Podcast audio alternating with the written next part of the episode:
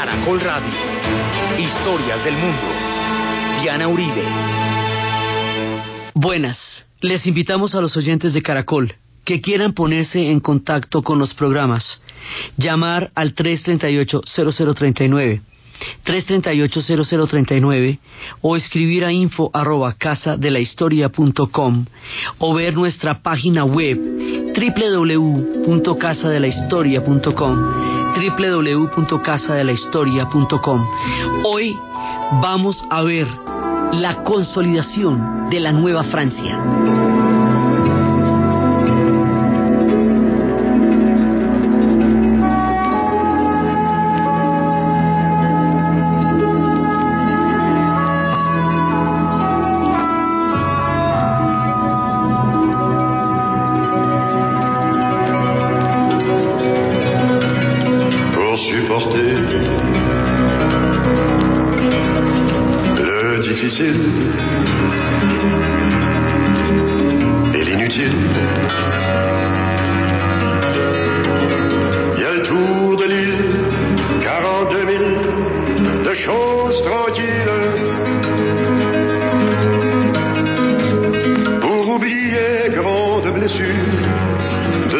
l'armure. Été, hiver. Il y a le tour de l'île, l'île d'Orléans. L'île, c'est comme Chartres.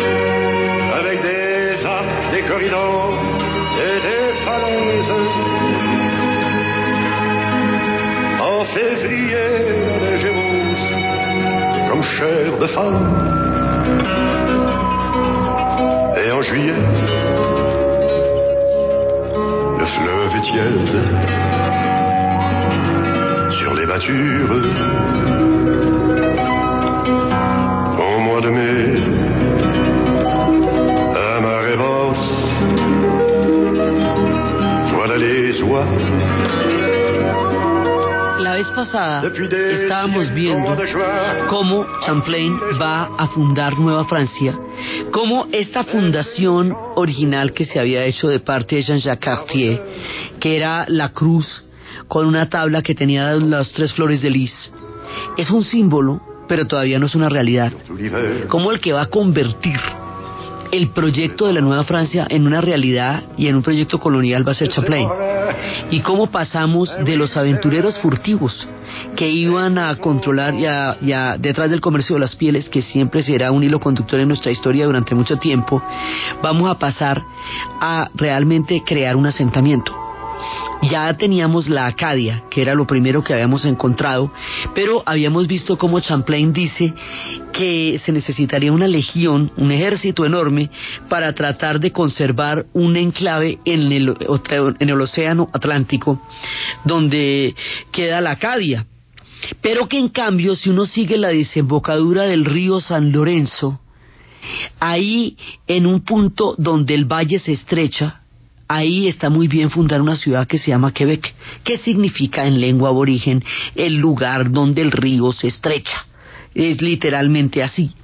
Entonces, como la fundación de Quebec en 1603 va a ser el punto, digamos, de donde los franceses empiezan a asirse a un territorio que van a ir expandiendo y expandiendo. Entonces, habíamos visto cómo Champlain en tanto decide y actúa de esa manera, se convierte en el padre del Canadá francés. Y cómo este origen y el asentamiento que vamos a describir en este programa va a ser tan importante que en el futuro los franco-canadienses van a considerar que la esencia del Canadá es más francesa que británica y que este acto fundacional primigenio anterior a los asentamientos ingleses que ya estaban empezando pero que todavía no se van a consolidar le da más derecho a la historia del Canadá a los franceses de la que los ingleses van a reconocer, siendo que esto a la hora del té va a terminar siendo una colonia inglesa y cuya independencia se va a dar en diferentes periodos, empezó a finales del siglo XIX, empieza a haber otro acto en 1930 y hasta 1980 y pico es que realmente se funda el Acta de Canadá. O sea, esto va a ser colonia británica hasta hace media hora.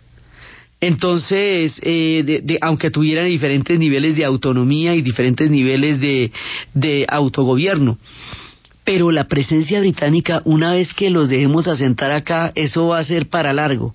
Entonces, en el futuro se van a desarrollar conflictos entre los ingleses y los franceses.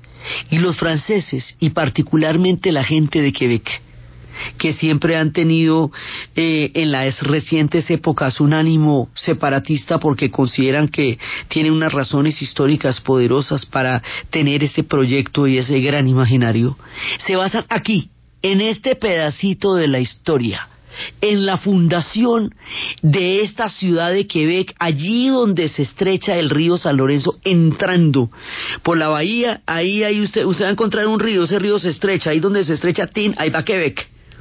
Entonces, este acto fundacional, esta historia que vamos a ver de la Nueva Francia aquí, es el imaginario que da legitimidad al futuro movimiento de independencia de Quebecois y a la, eh, a la, a la idea que tienen los franceses de que la historia del Canadá es más esencialmente de la Nueva Francia que de la Inglaterra. Debate que existirá por siempre, jamás, por eso todavía no lo han terminado de zanjar, aunque ellos vivan, y ahí está su gracia, los canadienses van a poder vivir con todas las contradicciones del mundo y no pasa nada. Sí, la resuelven o no la resuelven, pero pueden vivir con ellas. Y eso los hace únicos. Entonces todo este imaginario de la Nueva Francia y todo lo que va a pasar acá eh, lo tenemos que tener muy presente para la construcción del futuro Canadá en la, en la mitad de estos dos influencias, el mundo francés y el mundo inglés. Entonces, aquí en este punto de nuestra historia, nosotros vamos a hacer como si eleváramos un helicóptero y pudiéramos estar viendo todo el mapa de Canadá. Hay varios procesos que se están dando al mismo tiempo y es importante saber que son simultáneos. Hay una expansión de, la nueva Francia que vamos a contar cómo es, porque esto va a llegar hasta el Golfo de México. O sea, el proyecto de los franceses va a atravesar desde Quebec hasta el Golfo de México y hasta Nueva Orleans gradualmente pero va a ser una franja enorme del territorio por todo el Mississippi, desde la Acadia hasta los pantanos de Luisiana. O sea, eso es un proyecto gigantesco el que van a hacer los franceses allá. No, no estuvieron allá de paso un ratico como para a ver qué hacer, no, esto va a ser un proyecto muy grande. Al mismo tiempo, los ingleses empiezan a entrar con la, con la compañía de Hudson, que habíamos visto que en una increíble paradoja de la historia, la terminaron fundando dos franceses, que eran Grossery y Radisson, porque los franceses ya no le pararon más bolas a eso en ese momento y los ingleses ni cortos ni perezosos le dieron el billete a Grossery y a Radisson para hacer su expedición. Ellos fundarán la compañía de Hudson y entrarán por el río Hudson y por la Gran Bahía de una vez para el comercio de pieles allá en Manitoba y en Saskatchewan y en Winnipeg, o sea, buscando ya los, los, los puntos más lejanos, entran por arriba, por arriba, por el hielo. Hay que coger el mapa desde, los, desde el Ártico, mejor dicho, en la parte pura norte, para entender la travesía de los ingleses y para entender la entrada por el río San Lorenzo. O sea, no lo cojan de frente sino por arriba, porque estamos hablando de cosas que suceden en la parte superior del mapa. Entonces, los ingleses van entrando poco a poco. Sí, y van a tener que hacer la, la vuelta que los franceses hicieron desde tiempo antes. Mientras todo eso está pasando, estamos en la gran guerra de los iroqueses contra los hurones. Eso va a tomar mucho tiempo, va a ser una guerra larga y es una guerra que va a afectar a los intereses de la Nueva Francia porque los hurones eran los aliados comerciales de los franceses. Y una vez que los iroqueses los vayan a derrotar, van a ir peleando es contra los franceses, que eran los que respaldaban a los hurones en esta guerra entre naciones y federaciones de los primeros pueblos, de las primeras naciones.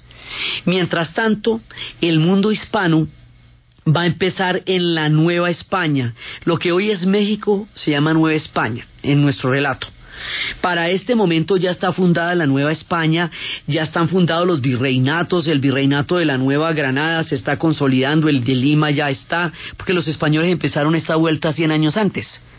Entonces, eh, acuérdense que Inglaterra y Francia entraron en las empresas de colonización mucho tiempo después porque estuvieron despedazadas en las guerras de la Reforma entre los católicos y los protestantes, lo que los dividió y los metió en unas guerras terribles. Y el tiempo que se demoraron en cascarse por esas guerras, España lo convirtió en un proyecto imperial enorme y Portugal también, porque esos eran católicos, no tuvieron la división de la Reforma, fueron más bien la contrarreforma, estaban alineados con el Papa a través del Tratado de Tordesillas. Entonces ellos no tenían ningún problema con, con, los, con las guerras que sí despedazaron a Inglaterra y a Francia. Por eso Inglaterra y Francia van a llegar 100 años después. Lo que quiere decir que 100 años después, cuando estos están intentando fundar ciudades y todavía con el comercio de pieles, abajo están los grandes virreinatos la Nueva España, la Nueva Granada que lo fundan y lo desfundan y vuelven y lo fundan, el Virreinato de Lima, los del Río de la Plata. Entonces todo el dominio español nos arranca desde esto que llamamos la Nueva España, entiéndase México, en la época de nuestro relato, con todo lo gigantesco que era. Entonces por ahí están estos. Sí, y por el otro lado están entrando los holandeses que han venido del mar eh, con una para fundar una pequeña una ciudad que se llamaría Nueva Amsterdam. Y esa ciudad de Nueva Amsterdam, más adelante, cuando los holandeses se queden sin billete y la tengan que vender, la comprarán los ingleses y la llamarán Nueva York. Sí, eso es el origen de Nueva York. Pero cuando se llamaba Nueva Amsterdam, porque los holandeses llegaron allá y la fundaron, trajeron con ellos a un personaje que era el que les daba a ellos los regalos de Navidad, Santa Claus. Y Santa Claus va a llegar a la América por la vía de los holandeses en la fundación de Nueva Amsterdam. Entonces están entrando los holandeses por un lado, los españoles tienen el tremendo imperio por el otro ya bastante consolidado a nivel colonial y a nivel institucional, los franceses están creando este enorme proyecto de la nueva Francia, los ingleses están metiéndose por acá, por el por la bahía de Hudson y los iroqueses y los y los hurones están en la tremenda guerra. Todo esto está pasando al tiempo. Entonces todos estos proyectos, que cada uno tiene un origen, en un momento dado se van a batir y se van a entrelazar y la, la, forma como se encuentran y se entrelazan va a tener muchísimo que ver con la identidad y la formación del Canadá como nación, digamos, es en este laboratorio, es en este caldo de cultivo, es en este momento del siglo XVI y XVII y sobre todo durante el siglo XVII y comienzos del XVIII que se va a formar la historia que en última nos va a desembocar en la formación de ese país que en el futuro se va a llamar el Canadá. Luego, esta parte de nuestra historia es crucial para poder entender la naturaleza única y particular de la futura nación del Canadá. Ce sont gens de parole et gens de causerie qui parlent pour s'entendre et parlent pour parler. Il faut les écouter, c'est parfois vérité et c'est parfois mensonge, mais la plupart du temps, c'est le bonheur qui dit comme il faudra de temps pour saisir le bonheur à travers la misère, emmaillé au plaisir, tendant rêve et tout que d'en parler à l'aise. Parlant de mon pays, je vous entends parler, et j'en ai dans aux pieds, et musique aux oreilles, et du loin au plus loin de ce neige désert, où vous vous entêtez à choquer vos villages. Je vous répéterai vos parler et vos dire, vos propos et parlures, jusqu'à perdre mon nom, aux voix tant écoutées.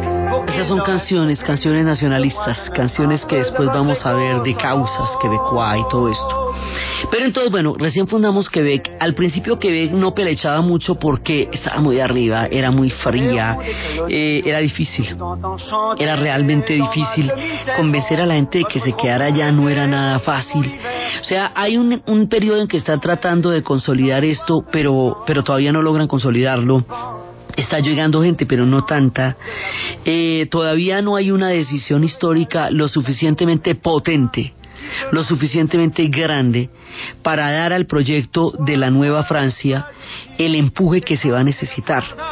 Entonces, pues sí, tenemos la Acadia y ahora tenemos Quebec y Champlain ya esto lo está convirtiendo en un proyecto colonial, pero a esto nos le va a faltar un poquito de músculo todavía y en ese proceso después se va a fundar Montreal, que queda eh, en la misma ruta de Quebec, más abajo va a quedar Montreal, Montreal, porque, porque Royal en francés se dice Real, entonces es el Monte Real, Montreal. ¿Sí? Y Quebec sobre su promontorio, sobre Camp Diamant, con la fortaleza que le, que le permitía defenderse de toda la época en que estaba recién fundada. Quebec es hoy una de las ciudades más importantes del Canadá, la capital del estado, pues de toda la, de toda la zona de Quebec. Entonces, eh, ahí, digamos, para llegar a montar toda la historia que vamos a montar, eso es gradual y las guerras de los indios también son graduales y las guerras de las primeras naciones contra los franceses y, contra los ingleses son graduales. Quiere decir que las primeras naciones van a sobrevivir mucho tiempo en estado de soberanía mucho tiempo antes de que estos dos proyectos coloniales las terminen atenazando y las terminen enfrentando y las terminen les termine quitando el dominio de todo lo que fue ese gran territorio de las primeras naciones. O sea, esto va a pasar, van a pasar más de 100 años mientras todo este proceso se consolida. No es tan rápido, tan brutal como se dio en la América hispana y portuguesa, donde en cuestión de 50 años esto ya, ya estaba tomado y ya la catástrofe, eh, la tragedia, el genocidio ya había pasado. ¿no? Aquí se van a demorar. A la final también los van a terminar borrando de toda la autonomía, pero lo van a hacer en un proceso mucho más gradual y el tiempo de permanencia y de autonomía de las primeras naciones va a ser muchísimo más largo y su, digamos, su presencia en el poder de sus tierras va a ser mucho, mucho más prolongada y las batallas que ellos dieron van a ser, van a ser muy grandes porque, como les digo, estos son federaciones, no imperios y las federaciones tienen cada una sus diferentes partes. Entonces, el mundo de las primeras naciones sobrevivirá mucho tiempo a todas estas diferentes entradas y a todos estos diferentes proyectos y cada uno que llegue va a tener que hablar con ellos, va a tener que negociar con ellos, va a tener que tomarlos en cuenta durante mucho tiempo, es decir, van a tener una, una autonomía eh, muy grande, van a tener una permanencia muy grande hasta cuando empiecen los franceses con el señorío y los ingleses ya empiecen a, querer convertir esto en una tierra inglesa. Eh, pasará tiempo y mientras tanto las primeras naciones siguen siendo las que definen un poco cuál es la situación y quién es quién en estos nuevos proyectos coloniales que se están gestando en esta época de nuestra historia.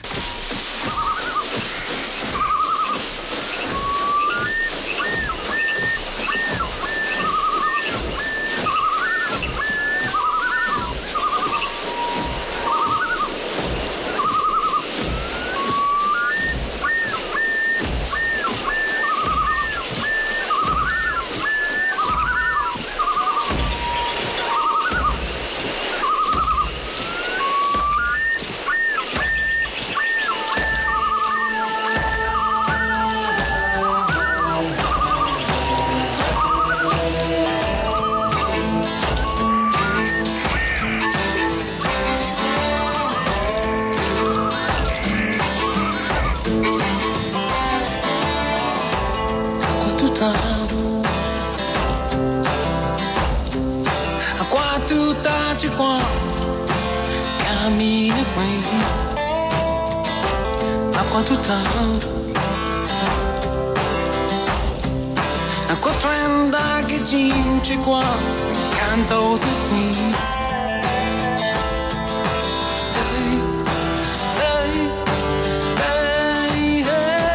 Entonces, vamos a estar tratando cada uno de estos procesos, teniendo en cuenta que todos van ocurriendo de manera simultánea y que todos van a tener que entrelazarse entre sí en algún momento. Entonces dejamos por un lado está la pelea de la gran guerra entre los iroqueses y los hurones. Como los hurones están mucho más cerca de los franceses, porque son los que comercian con ellos y son sus aliados, las enfermedades de los franceses los van a afectar muchísimo y los van a debilitar los van a debilitar bastante porque, pues porque no tienen eh, defensas contra eso. O sea, siempre fue el problema del contacto de las primeras naciones con los europeos, que las enfermedades de los europeos van a diezmarlos muchísimo, tanto en el norte como aquí en nuestra América, como entre los aborígenes australianos, como entre los maoríes. O sea, acá es que los hombres blancos entraban en contacto con pueblos con los que nunca se habían visto antes, llevaban un montón de enfermedades como la viruela, como el sarampión, enfermedades contra las cuales los pueblos de, las primeras naciones, en este caso, no tenían ninguna defensa. Entonces, eso debilita a los hurones. Más adelante, la presencia de los eh, misioneros que cristianizan a una parte de los hurones van a crear divisiones al interior de los hurones entre los que se han cristianizado y los que no. No fue una cristianización masiva, ni va a ser una cosa, digamos, tan grande como si se va a presentar en, en los dominios españoles, pero sin embargo es lo suficiente para dividirlos. Entonces hay una serie de condiciones que van a hacer que los hurones que habían partido con una gran ventaja, ahora van a empezar a debilitarse y en la medida en que se van a debilitar, los iroqueses se les vienen con todo. los iroqueses se les vienen con todo por el control del comercio de las pieles. Eso es fundamentalmente lo que a ellos les interesa. Entonces, en este punto, poco a poco los van atacando, los van atacando, los van atacando sistemáticamente, van atacando las los, los, poblados donde están. Y hay un punto en que finalmente van a atacar las naciones, todas las naciones, las naciones de los Hurón, de los Petún, de los Neutral y los de Arie Que son los que los que los van destruyendo. Esto va, pasando entre 1649 y 1655 hasta que finalmente en una mezcla del contacto con los franceses a partir de las enfermedades, del tema de la religión y de la fuerza de los hurones y el hecho de que haya armas de lado y lado, armas de fuego que hace que las guerras sean mucho más letales, va a hacer que la nación de los hurones, como habíamos hablado la vez pasada, vaya a decaer, caiga Uronia, y una vez que caiga Uronia, el tema se le va a volver a los franceses muchísimo más grave. Los hurones, como dijimos la vez pasada, son los primeros en desaparecer. Los iroqueses habrán ganado esta batalla, durarán mucho más tiempo reinando sobre sus tierras, pero al final terminarán también sucumbiendo ante los proyectos coloniales, aunque sea varias generaciones después.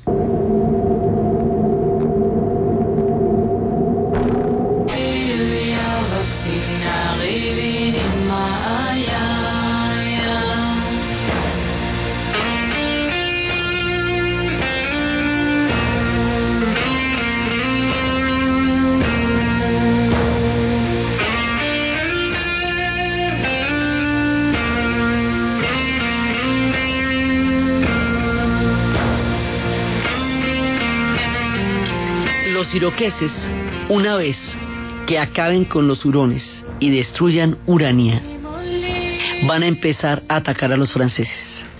Van a empezar a atacar sistemáticamente los asentamientos franceses, todos los asentamientos que están haciendo a la orilla, que son muchos, porque después de que va a ser fundada Montreal, Montreal, como la llaman ellos, entonces los van a atacar y los van a atacar y los van a atacar, no con el fin de exterminarlos ni de sacarlos, ni de aplastarlos, cosa que hubieran podido ser de haber querido, sino con el fin de, eh, digamos, de no perder el control sobre el comercio de pieles.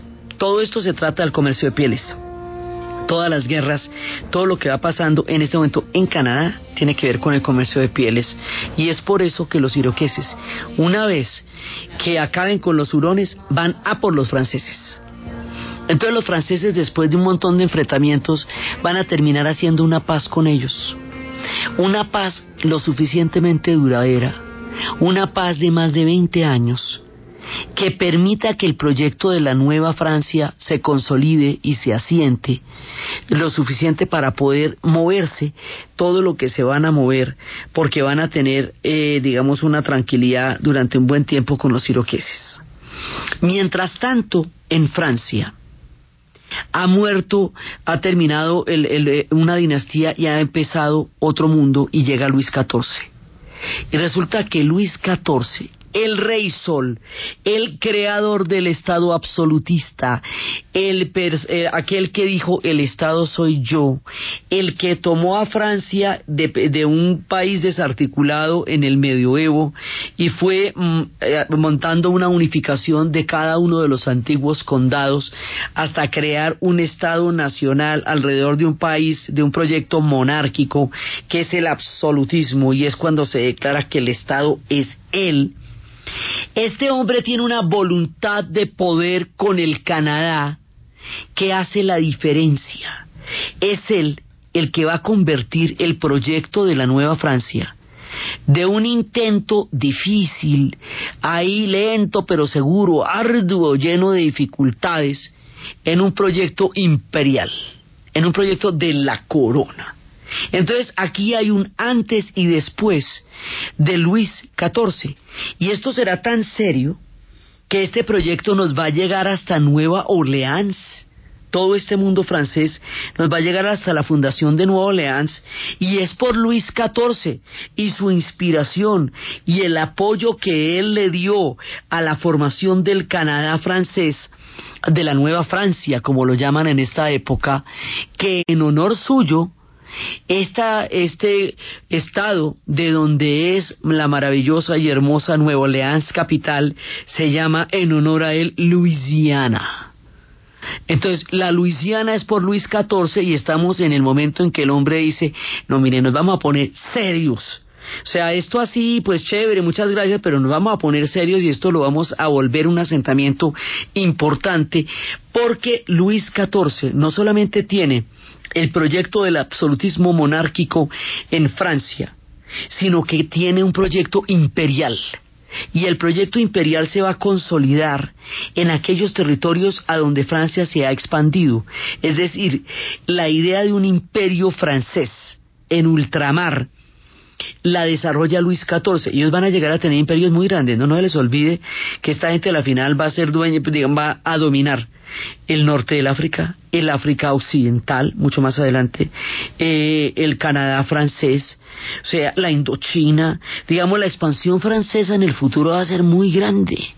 Lo que pasa es que a nosotros esta información no nos llega porque a nosotros nos llega un mundo anglo porque nosotros estamos en las coordenadas de Estados Unidos y es el proyecto de los ingleses y luego de los norteamericanos, de los Estados Unidos.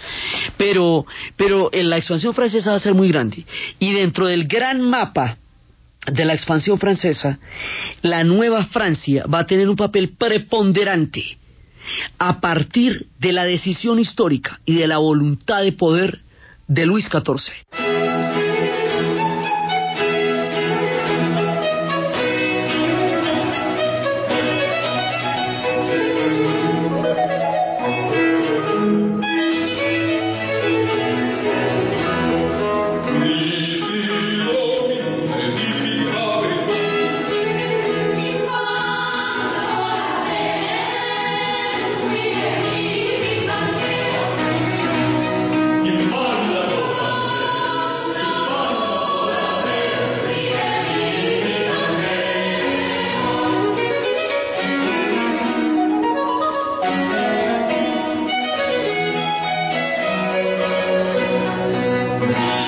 Tiempo de la corte, es el tiempo de Versalles, es el tiempo de la pompa, es el tiempo de las cortes francesas, es todo ese imaginario que Francia va a crear alrededor de su construcción de poder y de monarquía.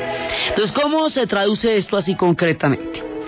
Antes de Luis XIV había muy pocas mujeres. Inclusive hubo una época en que los franceses que iban detrás del comercio de pieles se casaron con mujeres de las primeras naciones creando un grupo que se llama los metis, que es un, mestizaje, y creando esta, esta, este encuentro entre dos culturas, y eso llegó a constituir una población, pequeña, pero una población, donde se dio un mestizaje entre el mundo francés y el mundo de las primeras naciones. Ahora, Luis XIV dice, aquí hay que tener una estrategia de poblamiento. Primero, durante la primera de los ataques de los iroqueses, cuando los iroqueses se le vienen de frente a los franceses. Entonces Luis XIV dice, bueno, no vamos a tomarnos esto en serio, y manda un regimiento de mil hombres pero ya un regimiento, pero dicho, ya no son eh, sálvese quien pueda defendiéndose como, como le hagan, sino no, ya lleva un destacamento armado de la corona y ya todo esto se va a hacer en nombre de la corona. Y llevan mil hombres. Entonces, como les digo, estos mil hombres ya son una resistencia grande contra los iroqueses, pero como la idea de los iroqueses no es el exterminio, sino el control, van a llegar a un punto en que se firma esa paz que va a permitir 20 años de, de, desarrollo del proyecto de la Nueva Francia, porque los iroqueses van a estar, digamos, de alguna manera de lado frente a este proceso una vez que se firme esa paz. Entonces, estos mil hombres, cuando se acaba la guerra, tienen la opción de devolverse a Francia o de quedarse allá. Pues unos se irán, pero otros se quedarán. Los que se quedan necesitan mujeres para poder hacer de esto un asentamiento francés. Entonces, Luis XIV va a crear una institución, va a mandar más de 770 mujeres que se llaman las hijas del rey, le fille de roi. Y estas mujeres, les filles de roi, van a llegar en grandes cantidades a casarse con los hombres que quedaron de este primer destacamento y que porque después de eso no van a mandar intendentes, bodegueros, eh, o sea, va a llegar una cantidad de personal que van mandando de Francia, van institucionalizando, va a haber un intendente, va a haber una estructura de gobierno francés en la Nueva Francia. O sea, esto ya no es un territorio de pieles de gente por ahí andando, sino que ya los franceses tienen una institución que está respaldada desde la monarquía en Francia y que tiene, tiene diferentes gobernantes ya directamente dependientes de la corona, dependientes del rey. Entonces, cuando ya hay una institucionalidad, cuando hay dos fuerzas que las va mandando el rey, una militar y la otra política, con un carácter más bien diplomático, pero que, o sea, un poder civil y un poder militar y un poder eclesiástico. Ya esto ya toma una forma mucho más definida. El poder eclesiástico no tiene la vehemencia que va a tener en España, porque los franceses sí respetan a la iglesia. Finalmente, Enrique IV fue nombrado rey con la condición de que se volviera católico, eh, siendo él originalmente un rey protestante, y es cuando va a decir la famosa frase París bien vale una misa, se va a convertir al catolicismo, Francia quedará católica, Inglaterra quedará protestante, lo cual va a generar muchas diferencias también en el Canadá pero entonces la iglesia, digamos, entra a formar parte de la estructura de poder y la respetan, pero no tiene el sartén por el mango como sí lo va a tener en la América hispana y portuguesa. No, aquí está bien, pues, forma parte del núcleo de poder. Entonces van, empiezan a llegar misioneros. Y los misioneros, les digo que van a empezar a cristianizar a los pueblos de las primeras naciones. Entonces ya aquí llega el gobierno, la milicia, eh, la gente, digamos, los civiles, para crear un asentamiento y ahora faltan las mujeres. Y las mujeres son las hijas del rey, Le Fil de Roi, y estas mujeres rapidísimamente se van a casar. Cuando digo rapidísimamente es que los matrimonios se celebraron en las siguientes semanas posteriores a su llegada o en los siguientes meses posteriores a su llegada. Cuando lleguen van a tener hijos a la lata. Y cuando empiecen a tener hijos a la lata van a empezar a cultivar la tierra y se necesitarán brazos para cultivar la tierra y ahí ya estamos montándose una colonia. Y esa colonia va a crear un, digamos, un sistema en que se autoabastezca, porque ya una vez que usted monte familias allá, la relación con los pueblos de las primeras naciones va a cambiar porque usted ya tiene un asentamiento consolidado de parte de Europa allá no un intercambio paulatino como el que se está dando antes. Esto ya es un asentamiento, esto ya es una presencia colonial sumamente importante. Y la Nueva Francia se hace enorme. Y la Nueva Francia se va haciendo cada vez más, más importante. Y entre las mujeres hay historias, por ejemplo, de mujeres que en ese momento en Francia, esta es la misma Francia de la época del perfume, si alguien se ha leído la novela del perfume, sobre todo las primeras ocho páginas en las cuales describen cómo eran las condiciones de higiene y de vida de Francia en esa época, salen, saben que a pesar del frío y lo duro de las condiciones climáticas, le sale muy buen negocio a estas mujeres. Hay el caso de una mujer que era huérfana, vivía por los mercados, pasaba hambre, estaba totalmente desprotegida, iba a ser una de las mujeres que va a llevar como fil de Rouen, iba a ser una historia emblemática alrededor de esta figura de las mujeres que va a ser una diferencia fundamental en la formación de la nueva Francia. Entonces, si usted lo ve, había mucha gente desprotegida, mucha gente sola, la vida no era fácil para las mujeres en la Francia de esta época, no lo era para las mujeres en ninguna parte, pero en la Francia de la época tampoco. Entonces, eh, la idea de irse masivamente a casarse con los hombres que estaban en el Canadá sonaba chévere, sonaba bien. O sea, era, era una buena propuesta. Les daban un marido, les daban una dote, una dote alta, llegaban con un billete importante y llegaban para casarse inmediatamente y tener hijos y construir los brazos de un mundo francés.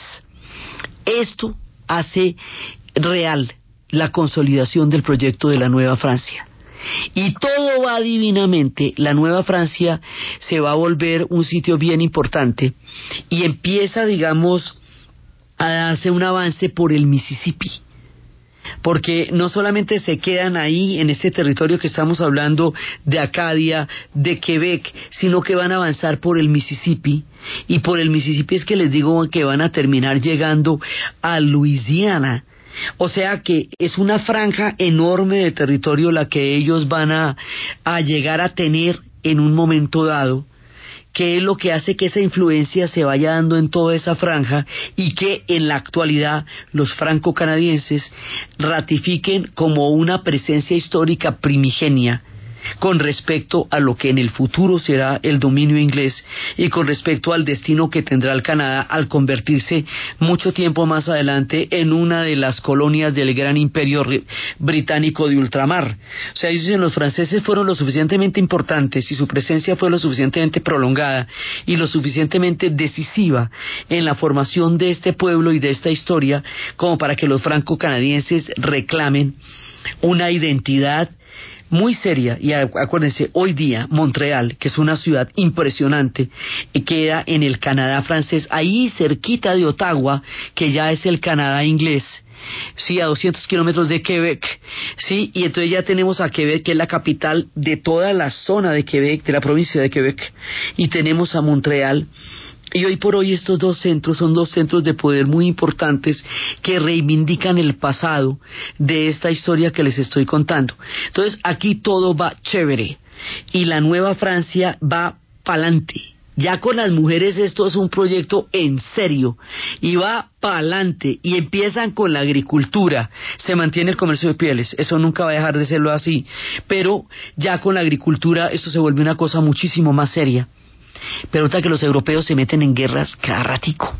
Y mientras estamos muy concentrados en este proyecto, resulta que en Francia, eh, pues está el rey Sol, pero mientras tanto en España muere el último de los Habsburgos. Cuando usted va a Madrid, le dicen que hay un Madrid de los Austrias y un Madrid de los Borbones. Entonces, el Madrid de los Austrias era el del tiempo de Juana la Loca y Felipe el Hermoso y Carlos V, en el cuyo imperio nunca se ocultaba el sol. Sí, ese es el Madrid de los Austrias, pero esa dinastía llega hasta un punto y se muere Carlos sin descendiente. Al no tener descendiente, va a haber una guerra de secesión. Y en esa guerra de secesión se va a meter todo el mundo, porque lo que está en juego es la corona de España con todo el gran imperio español, que en esa época era una cosa sumamente seria y poderosa. Entonces por eso se van a matar todos con todos por el derecho a ese trono. Cada uno reivindica una casa por la cual tiene derecho a la sucesión española. Y en esa guerra Francia se le va a meter toda la ficha, toda la ficha porque lo que tiene que ganar es mucho. De un lado de esta guerra de sucesión queda Francia. Del otro lado de esta guerra de sucesión queda Inglaterra, lo que los hace ya digamos, la primera vez que empiezan como a enfrentarse, no por motivos que tengan que ver con el Canadá como territorio, sino por motivos que tienen que ver con las guerras de Europa. Las guerras de Europa van a influir muchísimo la historia de todos estos pueblos, tanto allá como acá, porque es que estos también serán los siglos de la piratería. Estos también serán los siglos del Caribe. El Caribe estará muchísimo más desarrollado que estos pueblos fríos de los que estamos hablando. Entonces, eh, y por eso es que se quitan y se pasan los territorios. Ya ha llegado el Mayflower a fundar las colonias eh, en Estados Unidos y unos años antes del Mayflower ha llegado el Seaflower a San Andrés y Providencia, razón por la cual la reserva de la biosfera se llama Seaflower. Ya han llegado todos acá, entonces las guerras que se vayan a dar en Europa se van a empezar a traducir en, en, diferencias dentro del Canadá. Todo por motivos canadienses, sí por motivos franceses. A la hora del té, esta guerra la termina ganando Francia y pone en el trono de España a los Borbones. Un, dos, tres por mí. Los Borbones están en Francia y en España. Pero al hacer esto, Luis XIV queda exhausto porque la gana, pero a un precio gigantesco. Y para poder, eh, digamos, terminar la guerra, va a tener que hacer claudicaciones frente al dominio colonial por ganarse el premio mayor, que es la corona de España, va a tener que sacrificar pedazos de este proyecto de la Gran Francia que por otro lado pues era, era muy importante para él, pero no más importante que la influencia en el trono español. O sea, ahí sí tinto Coca-Cola mata tinto, pues digamos, muy importante en la Nueva España, pero si nos vamos a ver, si nos vamos a por la cabeza, pues ahí lo importante es España. Entonces va a tener que hacer una claudicación de territorios coloniales. ¿Ante quién? Ante los ingleses y al tener que hacer una claudicación ante los ingleses va a ceder territorios que van a quedar en manos de los ingleses en esta primera etapa. Y la cesión de esos territorios va a generar profundas tensiones con el mundo de la Nueva Francia, que después de haber logrado su máxima expansión, empieza a tener que cogerse por pedazos en esta negociación de claudicación. Y esa, esa tensión y esa, esos enfrentamientos y esos estados de coexistencia que también los hubo. Y la manera como eso va a determinar la relación entre los franceses y los ingleses en el Canadá es lo que vamos a ver en el siguiente programa. De ahí es que vamos a contar la historia de los acadios. Ahí es que los acadios van a huir hasta los pantanos de Nueva Orleans para crear la cultura cajún. La historia de cómo esto se produce es lo que vamos a ver en el siguiente programa. Entonces, desde los espacios de la consolidación de la nueva Francia, de la voluntad de poder de Luis XIV, de la creación de la Luisiana, de la fundación de Montreal, de la importancia de Quebec y del mundo de las primeras naciones que contempla esas dos tenazas que se van haciendo a la historia hasta llegar a convertirse en los dos factores decisivos de la historia futura del Canadá a partir de los imperios coloniales que se van a disputar en diferentes instancias de su paso por estas tierras. En la narración de Ana Uribe, en la producción Jessy Rodríguez y para ustedes, feliz fin de semana.